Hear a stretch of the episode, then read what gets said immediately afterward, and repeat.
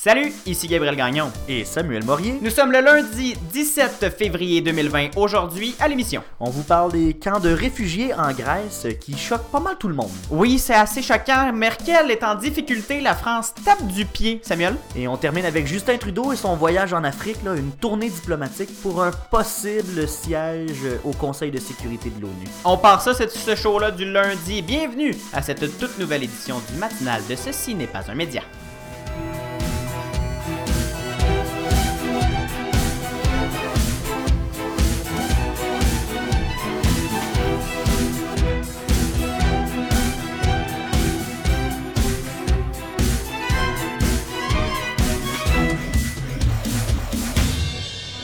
Bon lundi. Allô, allô. Comment vas-tu?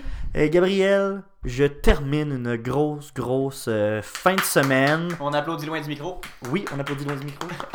je suis, euh, peut-être que vous allez l'entendre, je suis euh, épuisé de ma fin de semaine, mais euh, c'est pour une bonne T'as cause. fait du théâtre. J'ai fait du théâtre, j'ai fait... euh, Un homme de théâtre. Ah, je suis un homme de théâtre. Le- la scène, ça me connaît. Je suis un homme de culture d'art. Mais euh, euh, oui, ben c'est la dernière fin de semaine euh, de, mon, de mes jeux de la communication. On avait nos pratiques générales. Donc samedi et dimanche, c'était consacré entièrement à cette, à cette compétition universitaire. C'était le dernier droit avant la Mhm. compétition qui débute. en fait, on part mercredi Oh! pour euh, Ottawa. Donc, euh, ben oui, hein, euh, je ne serai pas là pour le reste de la semaine. Je vous la- je vous l'annonce Ben déjà. non, ça je, va serai, être- je serai avec vous lundi et mardi, mais mercredi, jeudi, euh, ce sera notre bon ami, Sacha Coyot. Ben oui, vous allez l'entendre après avoir, la- la- avoir entendu tant de remerciements sur son beau travail. Vous allez entendre sa douce voix. Ben oui, hein, pour On le va voir mercredi si- mielleux. On va voir s'il est mielleux. Ben oui, On va le voir. Ben, pas mal sûr que oui. et toi, ta fin de semaine, Gabriel? Ma fin de semaine euh, s'est déroulée sous le signe de l'anxiété, Samuel. Ah, c'est jamais une bonne chose, mais en même temps, je te comprends. Ben oui, c'est ça. J'ai euh, j'ai fait des, des tests pour des emplois et euh, on, sort de là jamais. On entend des nouvelles, Oui, on attend des nouvelles. les doigts croisés, mais c'est ça, c'est toute l'attente. Le, le- On le- sait jamais comment ça comment ça, ça s'est fait, comment si ça a bien été ou non. Mm. On a l'impression un peu de, de sortir de l'abattoir. Puis il nous manque une jambe puis un bras. Mais euh, je pense a bien été. On verra. On Ben, verra. on te le souhaite. Merci, c'est bien fin. Mais hein, on me dit souvent ça. Vous êtes bien fin. Vous êtes bien fin. Samuel, on a une grosse semaine, j'en suis certain, parce que déjà, euh, préparer nos deux émissions euh, lundi, mardi, ça a été euh, très facile. L'actualité bouillonne et bourdonne aussi, mais moins approprié comme mot. L'actualité bouillonne. Et euh, je pense qu'on va avoir beaucoup de choses à dire, dont la première. Ben oui, les, les camps de réfugiés. Les camps de réfugiés, ça a été un gros sujet. Ben, on pensait qu'on avait fini avec les camps de réfugiés, mais la semaine dernière, Gabriel, on a Mhm. été mis face aux tristes réalités des camps de l'île de Lesbos en Grèce. Veux-tu nous expliquer ce qui s'est passé? Parce que, ben écoute, c'est euh, c'est un gros, gros dossier, ça, ça choque littéralement. Oui, c'est ça. Concrètement, ce qui se passe, c'est de la désolation, de la tristesse, un peu l'enfer euh, sur Terre. Mais les habitants des villes qui ont accepté euh, de- d'accueillir des migrants euh, voient un peu le, le- le- le monde d'une autre façon, semblent un peu regretter d'avoir euh, accueilli autant de gens. On voit des émeutes, des bagarres, des postes de police qui ferment même. Mais euh, de l'autre côté, il y a des migrants qui vivent dans des conditions Mhm. complètement de désolation, de complète désolation à Lesbos, mais en fait dans plusieurs camps sur diverses îles grecques. Parce qu'en fait, je pense qu'il faut qu'on. C'est important de remettre tout ça en contexte. C'est des camps de réfugiés par rapport à la crise des Mhm. migrants qui, qui frappe l'Europe depuis plusieurs années maintenant. oui, depuis La 2015. Grèce qui est une euh, porte d'entrée euh, pas privilégiée, mais euh, assez populaire. Accessible. Oui, très accessible aussi et populaire pour les migrants. Donc, à tous les jours ou presque, il y, a des, euh, il y a Mhm. des il y a des nouveaux migrants qui arrivent. Et donc, là, c'est une mise à jour sur ce qui se passe en Grèce avec des, des, des camps de réfugiés qui sont euh, qui débordent. là. Oui, qui déborde et qui, euh, qui accueille des réfugiés depuis beaucoup trop longtemps, si tu veux mon avis. C'est deux textes publiés sur le radiocanada.ca qui montrent à quel point c'est un enjeu complexe et difficile à imaginer, surtout vu d'ici, dans notre havre de paix euh, nord-américain. C'est des textes de hum, Marie-Ève euh, Lessant, si je me souviens bien, et Yannick Dumont-Baron. Je, sais, je sais que c'est Marie-Ève, mais je me souviens plus de son nom de famille, je crois que c'est Lessant. Qui ont décrit des conditions euh, de désolation. C'est des milliers de migrants qui se sont installés dans le nord de la Grèce, qui bouleversent évidemment le quotidien de ces résidents, déjà aux prises avec une économie en difficulté. Ils se sentent envahis, tu vas le comprendre, euh, et regrettent de quand on leur parle, quand on, les interviewe, euh, ils sont un peu réticents à l'accueil de, de, ces gens-là et on les taxe de racisme, mais ça, ça les fâche un peu aussi. Par exemple, les plages du nord de la Grèce sont désertes. Bon, c'est rien d'alarmant cette saison. Euh, c'est pas la saison touristique. C'est, pas c'est un peu la saison morte en ce moment. Les températures avoisinent le point de congélation. C'est plus ou moins le temps d'aller se prélasser sur la plage. Mais le temps euh, plus clément ne ramènera pas les touristes, croit Elena Vassili Koudi, une propriétaire d'un petit hôtel de plaisance dans Nea Vrasna en Grèce. J'ouvre les guillemets. Les touristes nous appellent pour demander si nous avons des réfugiés dans la région et annulent leurs réservations. À ce point-là? Ah ouais. Oui, ils semblent dire qu'ils sont désolés pour eux, mais veulent pas partager les plages avec les migrants. J'ouvre les guillemets encore. Nous ne savons pas quoi faire. Nous-mêmes luttons pour remettre de la nous remettre de la crise économique qui a dévasté notre pays. Dans nos médias, on nous traite injustement. Ils nous présentent comme des racistes et des xénophobes. On nous insulte. Mais la population ne cherche qu'à se protéger, Samuel. On... J'ouvre encore les guillemets. Je cite On les voit se balader des hommes célibataires qui arrivent de Turquie, ajoute-t-elle. Combien viendront? Sont-ils tous des réfugiés? Nous avons perdu le contrôle et nous n'avons aucune idée. Nous n'avons aucune idée de ce qui se passe. Tout le monde a fermé ses frontières. Sauf nous. C'était Elena Vassili-Koudi qui, qui s'exprimait au micro de Radio-Canada. L'insécurité et la peur ne sont pas uniques aux Grecs, par, par, exemple, Samuel. Beaucoup de familles étrangères qui habitent les hôtels du village le ressentent aussi. Elles tentent de naviguer dans un processus bureaucratique qu'elles comprennent souvent très mal, dans la crainte d'être finalement renvoyées d'où elles viennent ou que ce qu'elles ont fui les rattrape jusqu'ici. Ben, jusqu'ici étant la Grèce. Je ne me sens pas en sécurité ici, je ne sors pas de ma chambre, j'ai vécu des choses terribles en Afghanistan. C'est Zara, qui n'arrive pas à retenir ses larmes quand elle pense à ce qui l'attend si elle devait retourner dans son pays, qui parle. Et là, ben évidemment, les Grecs, ben, ils se sont indignés. Exact. Ils, sont inquiets aussi pour ce pays-là. Puis je pense qu'on peut comprendre aussi cette situation-là. Mais par contre, la réalité des, camps est tout sauf rose. Ça ressemble de plus en plus à une véritable crise humanitaire, même un, un échec grec, mais pas juste pour la Grèce, c'est pour l'Europe au complet. Exact. mais on comprend cette situation-là aussi de. C'est. je veux pas utiliser ce mot-là de façon négative, mais ils sont envahis par, mhm. par cette marée de gens-là. C'est ça, c'est un flot humain qui arrive aux frontières de l'Europe et même avec toute la volonté du monde mhm. et le, l'espoir d'aider ces gens-là. C'est qu'il y en a trop. C'est qu'il y en a, exactement, il y en a énormément. L'Europe tente de, faire sa part, que en, fait l'Europe souhaite que chaque pays de l'Union fasse sa mhm. part. Mais là, c'est le rôle, selon le système qui est assez complexe, là, chaque État est indépendant dans l'Union européenne, il ne faut mhm. pas l'oublier, mais donc chaque État doit faire elle-même le processus d'acceptation ou non, et ensuite les pays de l'Union vont recevoir des migrants euh, selon leur capacité, selon leur population, etc. etc. Mais c'est le pays dont, où on fait la demande qui doit la traiter. Donc la Grèce, qui, est avec, qui, qui, qui, guillemets, subit ce flot constant, est embourbée, surtout avec une mhm. bureaucratie qui est déficiente. On l'a vu avec la crise se économique. tout juste. En fait, est-ce qu'elle elle est sortie de cette crise elle économique tente de s'en sortir. Ça va pas bien déjà à la base en Grèce. Avec toutes ces demandes-là, c'est normal qu'on qu sache plus où donner la tête. Puis c'est à peine si on est capable de sortir la tête de l'eau dans toutes ces demandes-là. Exactement. Et là, il Yannick Dumont-Baron de Radio-Canada qui raconte euh, au détour d'une tente couverte de plastique blanc, il y a ce jeune bambin en habit de neige qui tente de se réchauffer devant une table de nuit en feu. Plus loin, un homme crie aux passants. Le long des ruisseaux, il y a des enfants qui grimpent aux rases d'oliviers encore debout. Il y a d'autres qui jouent au billes au milieu d'un sentier boueux. Il y, a un, pont de bois qui enjambe un ruisseau rempli de bouteilles vides, des déchets qui s'empilent aux côtés des fruits à vendre. On est vraiment dans des conditions de vie exécrables, Samuel. Et survivre à Moria, qui est le nom du camp euh, duquel on parle, c'est vivre dans des petites indignations au quotidien, Samuel. Il faut faire la queue pour un petit peu de nourriture. Souvent, c'est on donne à manger des, aux enfants une portion de riz. Euh, semi-chaude. On se lave dans une douche sale, une seule douche pour le camp complet. Oh mon dieu. On n'a pas d'électricité ou très peu d'électricité qui est coupée euh, une majeure partie du temps. On urine dans un pot sous sa tente, on, essaie de calmer son bébé qui réveille tout le monde autour parce que tout le monde est entassé en, au- en plein milieu de la nuit. C'est pas une colonie de vacances. Là. Non, vraiment euh, c'est, c'est un véritable camp de, de- de réfugiés qui, qui s'apparente quasiment à.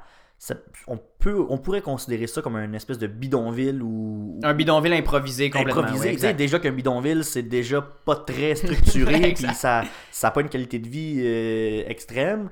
Ben, c'est encore plus improvisé que, que, que ça. Exact. Surtout que c'est censé être temporaire. C'est Oui. plus ça. Puis il y, a- il y a des gens qui restent là très très longtemps dans ces camps-là en attendant que le dossier soit traité. Exactement. Et dans, on les appelle les camps de la honte. euh, honte de pas pouvoir soigner ses enfants, honte de n'avoir justement qu'un peu de riz froid à leur offrir, honte de pas pouvoir les éduquer à l'école ou de leur donner juste un jouet en plastique pour les divertir euh, le- toute la journée. Honte aussi d'avoir tant risqué pour aboutir dans un cul-de-sac qui semble rien donner de bon. Honte au point certain de penser à la mort, Samuel, parce qu'ils se disent je suis je n'ai visiblement aucun avenir Mhm. ici, je Tu quittes ton pays pour un monde meilleur, t'arrives là, t'es pogné dans un cul-de-sac, t'attends. exactement, Puis sont les bloqués, conditions sont clairement euh, pire, pire ou, ou- semblables. Oui, c'est ça. Donc, euh, à ce que, à ce que ces gens-là vivaient. Ils sont bloqués par la bureaucratie grecque qui est pas capable de traiter ces 40 000 demandes d'asile qui sont... En fait, je crois qu'il y avait un retour, un, un arriéré de, 4 de 90 000 euh, dossiers en retard, là, euh, si je me souviens bien des chiffres. C'est... la bureaucratie n'est pas capable de fournir. Donc, les 25 jours promis initialement pour traiter une demande, ben, ça peut aller maintenant jusqu'à deux ans avant que les portes de l'Union européenne puissent s'ouvrir. Si elles s'ouvrent éventuellement, parce que si euh, les papiers sont pas conformes, si le dossier n'est pas jugé ré- comme un dossier de réfugié, ben, on, on retourne dans son pays d'origine. Le Haut Commissariat des Nations Unies, Samuel, pour les réfugiés, le HCR, juge tout ça dramatique et critique. Son porte-parole pour la Grèce, Boris Tcherchikov, voit des bouchons à chaque étape dans le système d'évaluation des demandes de protection. C'est jusqu'à deux ans d'attente pour avoir une réponse et c'est pas nécessairement deux ans et un oui, c'est deux ans pour un, pour un possible non. Les infrastructures grecques, Samuel, ont jamais vraiment été à la hauteur pour accueillir des- ces réfugiés-là. Elles se sont écroulées littéralement en 2019, où le nombre de demandes a doublé par rapport à 2018.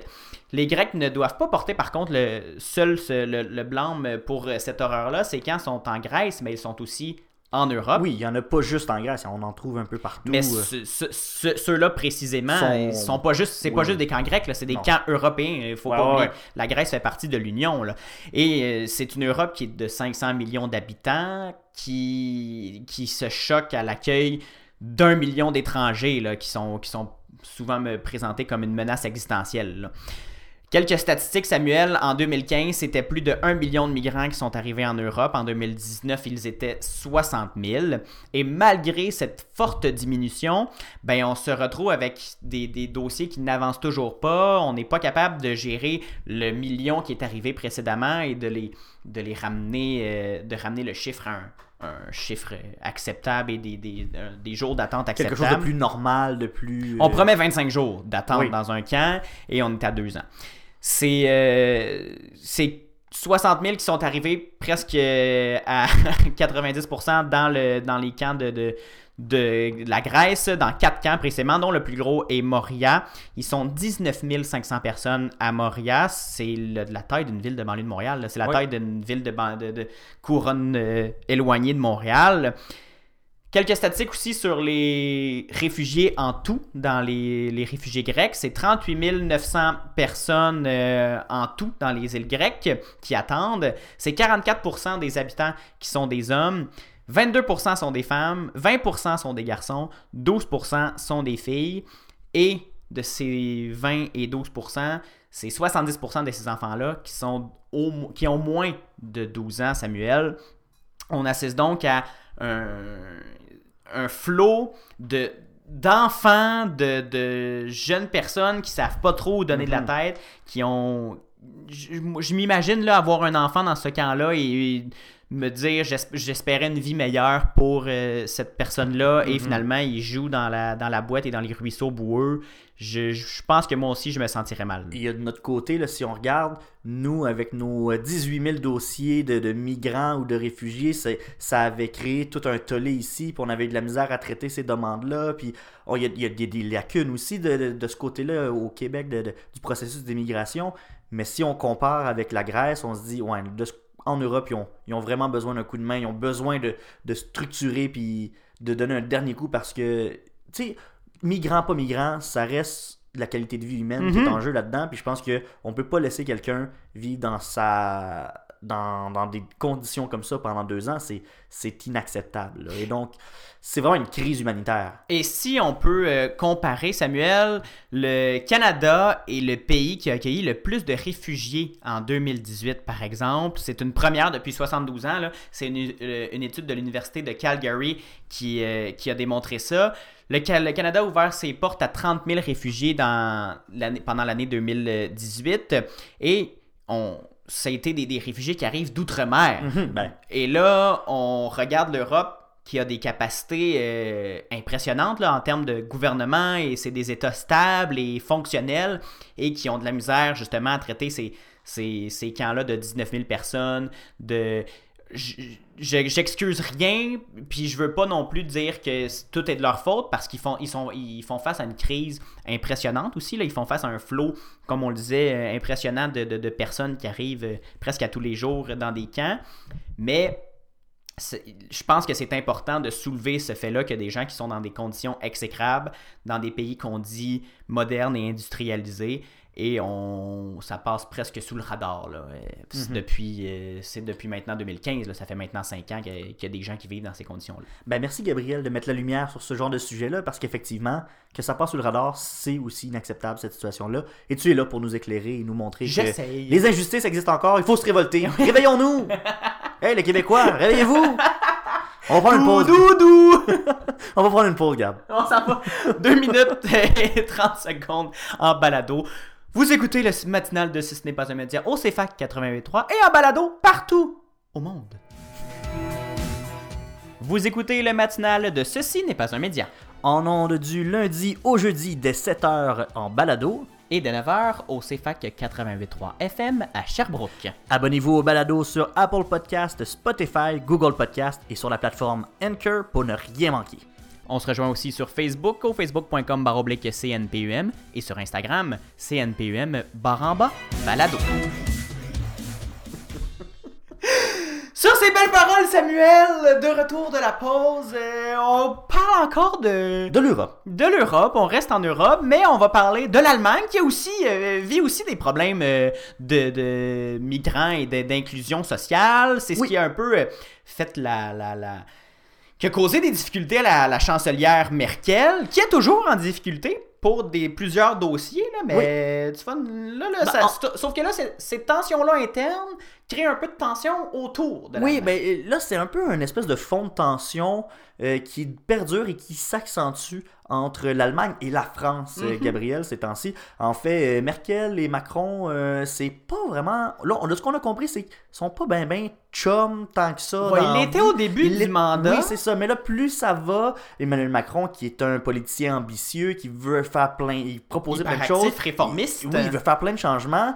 Puis du côté de l'Allemagne, on est plus réticent, mais en même temps avec An- Angela Merkel, qui est là Ben, depuis est une- 15 ans. qui est une conservatrice. qui est une conservatrice, qui, qui ose pas trop. On connaît le passé de l'Allemagne. euh, parce que, en fait, c'est surtout des changements côté militaire Mhm, qu'on propose qui- du côté d'Emmanuel Macron. C'est ce qui fait taper le pied de la France, là. le- Oui, c'est ça. Parce qu'en fait, jeudi dernier, Emmanuel Macron, il a pas mâché ses mots. hein. Euh, selon lui, le système international euh, par l'entremise de l'OTAN est, et je cite, en état de mort cérébrale. Ça avait fait beaucoup jaser, cette Oui, oui, ben, déclaration. c'est une grosse critique là, envers l'OTAN. Surtout, si je peux me permettre, que ça, ça reprend un peu l'idée de Donald Trump que le- est dysfonctionnel. Donc là, on se demandait, mon Dieu, est-ce qu'Emmanuel Macron prend des trucs de populisme de Donald Trump? Mais c'est pas le dossier, mais ça avait fait beaucoup jaser. euh, Ben, en fait, ce que euh, Macron euh, critique, c'est surtout que c'est un modèle qui a été créé après la Deuxième Guerre mondiale et qui place la France dans une position de, de bon deuxième. Là, on parle d'un- sidekick là, Ouais. des, des États-Unis. Donc, est-ce que le système euh,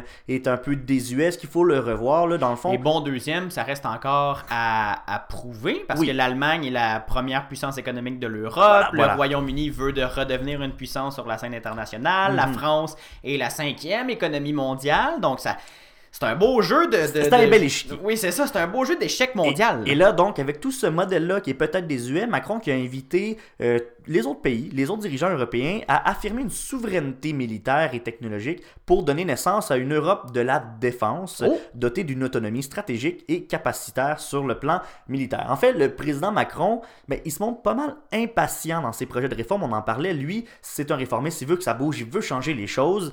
Puis il veut faire ça rapidement. Mais il y, a des, euh, il, y a, il y a des alliés comme l'Allemagne qui sont un petit peu plus euh, réticents, qui veulent y aller plus de patience Mhm. et euh, qui n'ont pas la même vision surtout de l'Europe. Ben oui, mais on se rappelle de l'historique de l'Allemagne. Tu en parlais au début de, Ben, de c'est ça, ton voilà. passage. Ah, depuis la Deuxième Guerre mondiale, on s'entend, l'Allemagne qui, est un- qui marche un peu sur des œufs, qui veut faire attention, qui ne veut pas répéter les erreurs du passé. Et en fait, les réalités des deux dirigeants politiques qui sont très différentes, on en parlait ra- euh, rapidement en début. Là. Merkel qui est en fin de carrière, ça fait 15 ans qu'elle est au pouvoir. Elle est aussi constamment remise en question. Là. Oui, Son leadership Elle est, est pas juste en fin de carrière parce qu'elle va qui elle veut quitter là, est en fin de Mhm. carrière aussi parce que la population n'est plus vraiment dernière. Ben, Elle- c'est ça, là, elle essuie des critiques, son gouvernement qui est affaibli parce qu'elle est en, elle est en coalition avec euh, un parti social-démocrate. Donc, euh, c'est c'est plus difficile pour elle de manœuvrer dans ces eaux-là, tandis que Macron, lui, qui est un jeune politicien, qui est fougueux, qui vient vraiment agacer la classe politique et qui, qui est jouit... peut-être pas en moindre difficulté que Merkel à l'intérieur de son pays, par non, c'est sûr que... Mais lui- qu'il y a plus de, de, de fougue à la base. Oui, et, mais c'est sûr que lui aussi, euh, il, c'est dans Il y a une d'autres coalition, il est dans, au sein de son gouvernement,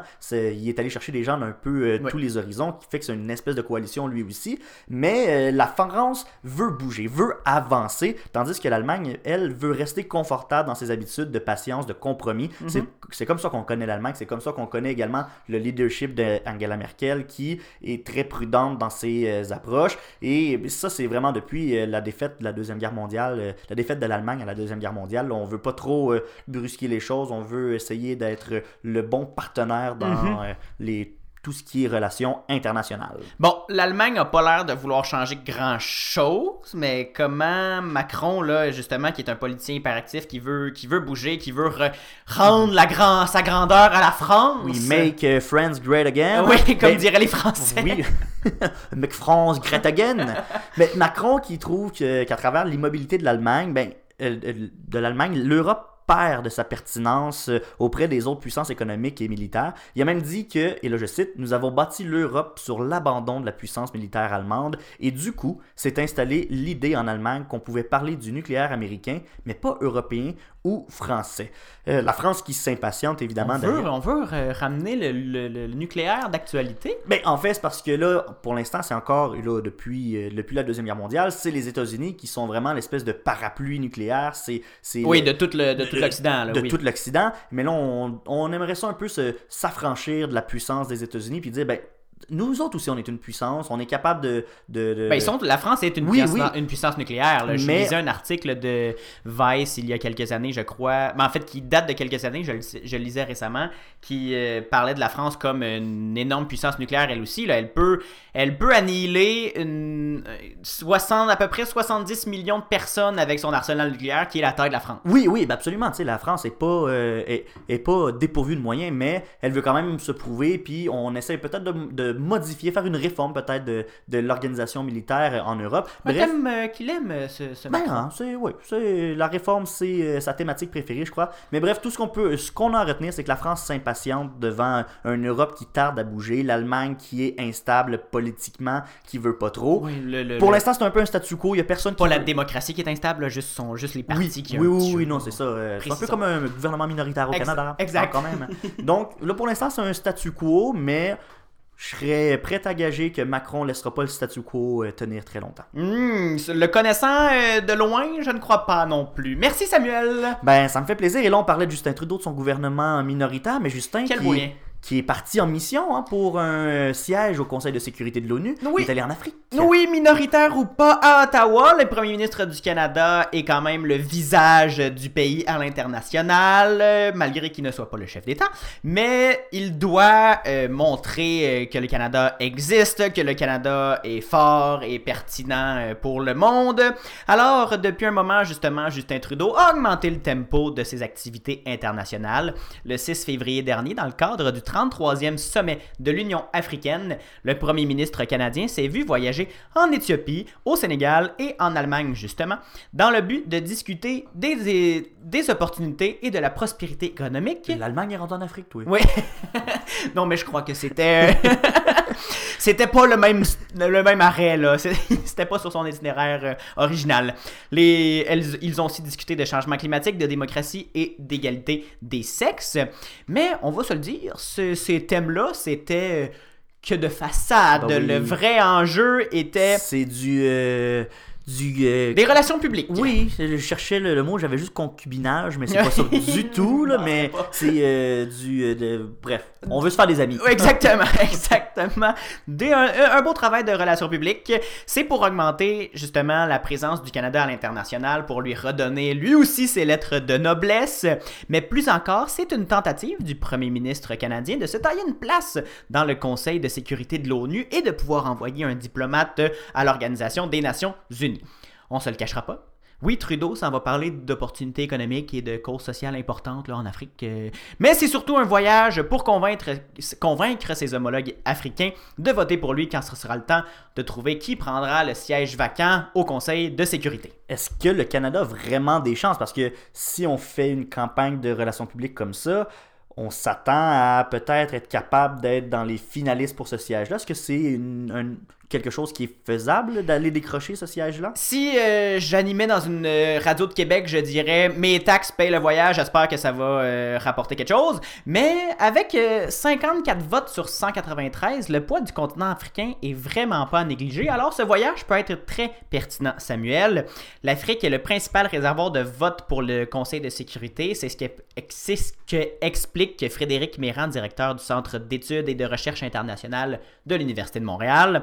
Il faut se rappeler que Justin Trudeau avait promis lors de la campagne électorale de 2015 un siège au Conseil de sécurité. Et dans les années 40, depuis les années 40 en fait, le Canada a été élu six fois au Conseil de sécurité, soit environ une fois par décennie. Les le dernier mandat remonte à 99-2000 et en 2010, c'est le gouvernement Harper qui avait retiré sa candidature avant de subir une défaite, une défaite face au Portugal. Pour le siège, le Canada se bat, entre- se bat contre l'Irlande et la Norvège qui ont un peu d'avance à cause de leur présence plus importante sur le terrain en Afrique. C'est ça, on reprochait beaucoup au Canada de, de refaire des, de reconstruire des liens en Afrique pour cette, ce, ce siège-là parce que on avait été plus ou moins présent par le passé en Afrique, mais euh, contrairement à l'Irlande et la Norvège, mais quand même là, que, que ce soit pour un siège ou non, c'est quand même l'opportunité d'aller tisser des liens avec les pays d'Afrique pour le gouvernement. Mais comment ça fonctionne rapidement là, en terminant, Gabriel? Comment ça fonctionne les votes pour le Conseil de sécurité? Mais on se rappelle que le Conseil de sécurité de l'ONU est formé de 15 pays membres, dont 5 permanents, qui sont la Chine, la France, la Russie, le Royaume-Uni et les États-Unis, qui sont les 5 gagnants de la Seconde Guerre mondiale, mais la Chine qui est là parce qu'elle c'est une puissance nucléaire. Les 10 autres membres sont élus pour un mandat de deux ans et leurs sièges sont répartis en groupes régionaux. Le Canada fait partie du groupe des États d'Europe occidentale et autres États Un gros groupe. un gros groupe, tu, tu vas me dire, qui est formé de 28 pays d'Europe occidentale, justement, ainsi que du Canada, de l'Australie, d'Israël et de la Nouvelle-Zélande. Pour remporter un siège, Samuel, un pays doit obtenir au moins les deux tiers des voix, ce qui veut dire 129 votes si les 193 pays membres participent aux 10 votes. Puisque chaque pays a un vote, peu importe sa taille, il ne, il ne faut pas en négliger un. C'est donc une période de long serrage de main, de longues discussions et de mise en valeur euh, qui attendent le premier ministre. Lui, d'ailleurs, le premier ministre Trudeau, qui a dû annuler sa visite euh, en- dans les Caraïbes pour régler la crise ferroviaire Ah oui. euh, au Canada. Il va envoyer son euh, ministre des Affaires étrangères, M. François-Philippe Champagne. On est chanceux au moins, aimez-le ou aimez-le pas. euh, Trudeau a le don de bien paraître euh, auprès de ses homologues. Stratégie de victoire ou de prévention de dégâts, hein, parce qu'on ne sait pas encore comment le vote va se retourner. On sait pas, on, sait pas où ça va nous mener tout ça, mais on essaie d'installer de nouvelles relations en Afrique, non seulement pour gagner un siège au Conseil de sécurité, mais aussi selon plusieurs analystes, selon plusieurs analystes, pour alors, gagner un peu d'influence sur ce continent qui va être le, prochain Eldorado là, économique et social pour les prochaines années, les prochaines décennies, Samuel. Merci beaucoup en terminant ce qu'il faut savoir pour la journée, Gabriel? Et oui, justement, ce qu'il faut savoir, Bombardier serait sur le point plus que jamais de vendre sa division de matériel pour rail, Bombardier Transport. Le géant français des trains Alstom aurait fait une offre à Bombardier selon le Wall Street Journal.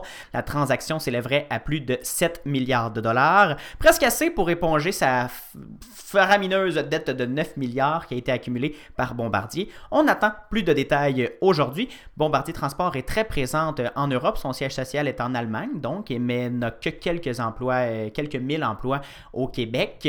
Donc, ça serait euh, pas une transaction qui serait si dommageable pour le Québec, surtout que pour le marché de l'Amérique du Nord, Alstom probablement conserverait les emplois ici. Ça reste à voir, l'annonce va probablement être faite euh, aujourd'hui, lundi. En politique québécoise, Guy Nantel s'est officiellement lancé dans la course à la chefferie du Parti québécois. On assiste à une véritable course et tout à coup, la course à la direction du PQ obtient un peu plus d'attention, mhm. hein, ce qui doit fâcher les libéraux qui ne voient aucun enthousiasme apparaître pour le duel Anglade-Cusson. Et Gabriel, tu vas nous en parler demain? Oui, ça va être un sujet demain. Donc c'est un rendez-vous. Oui, c'est un rendez-vous. Merci Samuel. C'est ce qui conclut cette édition du 17 février du matinal de Ce n'est pas un média.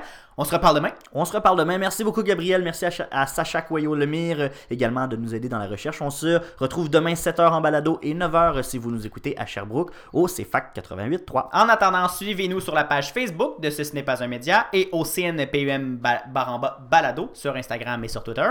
Et bien sûr, sur notre tout nouveau site web ce n'est pas un média.com. Allez jeter un petit coup d'œil. Oui, nos, tous les balados sont là. On va écrire des articles aussi pour euh, présenter des invités, aller un peu plus profondément sur le sujet. Ça va être bien, fun. Oui, suivez-nous là-dessus aussi. Tout, on va aussi partager tout ça, bien sûr, sur nos réseaux sociaux. Je le rappelle, ceci n'est pas un média.com. À demain, Samuel. À demain.